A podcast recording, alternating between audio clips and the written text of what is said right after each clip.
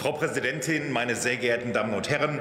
Wir befassen jetzt hier, nachdem der Antrag aus dem Ausschuss zurückgekommen ist, zum zweiten Mal das Thema den wachsenden Einfluss Russlands auf dem afrikanischen Kontinent. Vorweg gesagt, wir folgen der Beschlussempfehlung und lehnen diesen Antrag ab. Ja, wovor haben Sie eigentlich Angst vor diesem wachsenden Einfluss, liebe Union? Sie haben den Antrag eingebracht. Ich sage es Ihnen, die Frau Luck hatte mir da eben schon die Argumente vorweggenommen. Sie haben Angst, dass uns die Rohstoffe in Afrika weggeschnappt werden. Sie haben Angst, dass Russland Sanktionen umgeht und sich neue Handelspartner auf dem afrikanischen Kontinent sucht. Es sieht ja jetzt schon so aus, dass die algerischen Gasfelder durch russische Firmen kontrolliert werden. Und sie haben Angst, dass äh, mehr und mehr afrikanische Staaten die Politik Russlands unterstützen und damit ähm, ihre Sanktionsmöglichkeiten bei den Vereinten Nationen eingeschränkt werden. Lassen Sie uns einfach mal von dem Entrüstungsgehabe Abstand nehmen und ganz sachlich analysieren, was Deutschland in Afrika macht und was die Russen machen. Deutschland ist seit inzwischen sechs Jahrzehnten auf dem Kontinent aktiv mit Entwicklungshilfe. Heute heißt es Entwicklungszusammenarbeit, hat Milliarden von Euro auf dem Kontinent verbrannt und kaum eines der Projekte, was nicht gerade Infrastruktur angeht, ist überhaupt nachhaltig, existiert heute noch, sobald unsere Entwicklungshelfer abgezogen sind. Die ehemaligen Kolonialmächte sind mehr und mehr verhasst und ähm, sie werden häufig für die Missstände, die dort in Afrika herrschen, verantwortlich oder mitverantwortlich gemacht. Staaten haben keine Freunde, Staaten haben Interessen. Welche Interessen hat Deutschland, frage ich Sie. Ich sage es Ihnen, die deutsche Außenpolitik ist nicht mehr interessensgeleitet, sie ist mehr und mehr wertegeleitet.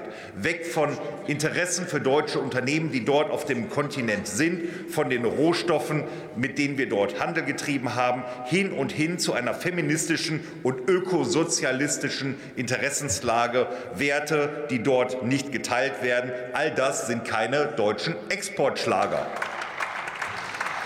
Diese Einmischung in innere Angelegenheiten von Staaten und die Missachtung anderer Kulturen, Denkweisen und Werten und das häufig mit arrogantem, erhobenem deutschen Zeigefinger führt in Afrika zu einer Ablehnung. Ich empfehle Ihnen das Werk des ehemaligen ähm, ghanischen Präsidenten Nkrumah von 1965 bereits Neokolonialism, The Last Stage of Imperialism.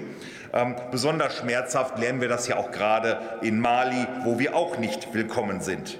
Schauen wir uns einmal die andere Seite an. Ich hatte mal ein Gespräch mit einem deutschen Botschafter, der für uns in Afrika tätig war.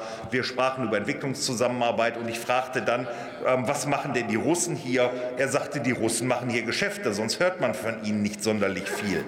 Die Akzeptanz der Russen in diesen Ländern ist aber eine ganz andere, eine sehr gute. Und ja, Russland ist aktiver auf dem afrikanischen Kontinent. Es hat 2019 in Sochi das erste Mal einen Russland-Afrika-Gipfel gegeben. Das Follow-up, der zweite Gipfel, soll jetzt im Juli 23 in St. Petersburg stattfinden. Und wenn man sich dieses Abschlusskommuniqué anguckt, der auch auf der Internetseite dort abrufbar ist, dann versteht man diesen partnerschaftlichen Umgang zwischen Russen und Afrikanern. Das ist eine andere Herangehensweise, ein anderes Werteverständnis, als wir das haben. Ich kann als eigene, aus eigenen Erfahrungen als Redner auf verschiedenen Konferenzen sagen, wenn die Russen einladen, kommen sie mit sehr vielen, Russ, äh, sehr vielen afrikanischen Ministern, Staatsführern in Kontakt und das auf ganz gleicher Augenhöhe. Das ist eine Wertschätzung, die hier entgegengebracht wird, die sonst schlecht zu finden ist. Ähm, ich empfehle Ihnen dieses Abschlusskommuniqué und unsere Denkweise, die wir gegenüber Afrika haben, ist neokolonial und die tragen wir nicht mit. Wir müssen unseren Partnern in Afrika auf gleicher Augenhöhe begegnen. Dann sind auch wir dort erfolgreich. Vielen Dank.